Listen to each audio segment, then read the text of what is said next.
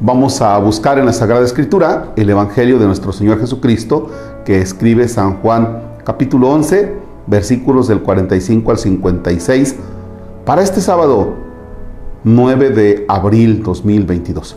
En el nombre del Padre y del Hijo y del Espíritu Santo. Muchos judíos que habían ido a casa de María creyeron en Jesús al ver lo que había hecho. Pero otros fueron donde los fariseos y les contaron lo que Jesús había hecho. Entonces los jefes de los sacerdotes y los fariseos convocaron el consejo y preguntaban, ¿qué hacemos? Este hombre hace muchos milagros.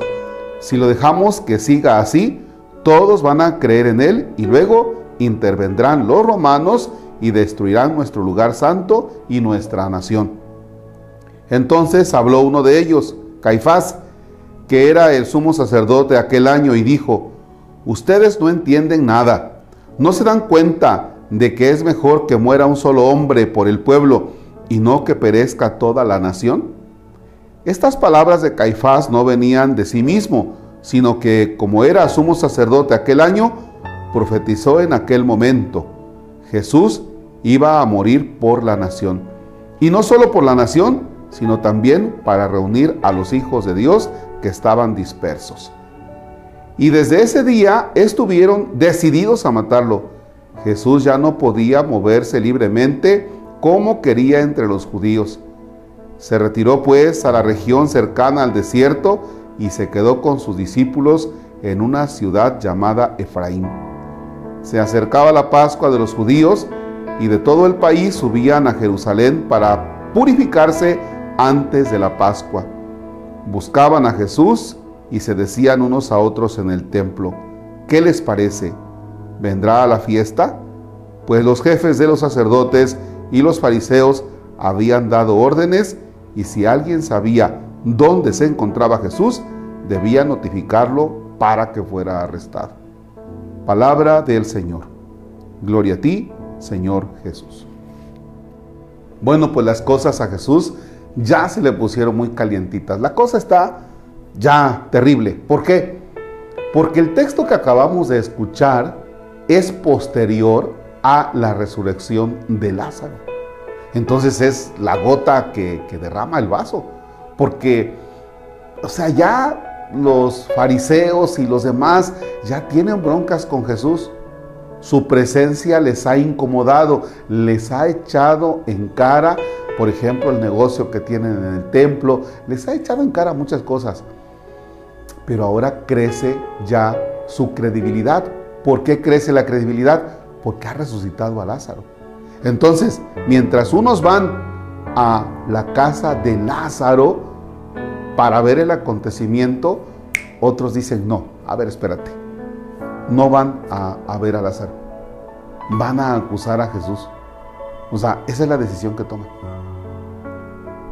Esto, esto es lo que detona que ahora estén decididos a acabar con Jesús.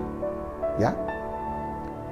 Vamos a ir siguiendo estos pasos a detalle para que hagamos una conexión bien, bien, bien, bien con todo lo que se va a desprender para el juicio de Jesús. Vamos a ir caminando. Hay quien va y admira lo que ha hecho Jesús y hay quien va y acusa. Esto no nos conviene. ¿Y por qué no les conviene? Porque este dice que es el Mesías y tiene seguidores. Y entonces los romanos no van a ir contra él, van a ir contra todos. Aquí es donde comienza ya el asunto. Hay intereses, muchos intereses. Bien, unos van a ver lo que hizo Jesús. Y otros van y acusan. Son dos grupos. Si tú hubieras estado ahí, ¿de qué grupo serías? Padre nuestro que estás en el cielo, santificado sea tu nombre. Venga a nosotros tu reino. Hágase tu voluntad en la tierra como en el cielo. Danos hoy nuestro pan de cada día Perdona nuestras ofensas como también nosotros perdonamos a los que nos ofenden. No nos dejes caer en tentación y líbranos del mal. Señor esté con ustedes. La bendición de Dios Todopoderoso, Padre, Hijo y Espíritu Santo descienda sobre ustedes y permanezca para siempre.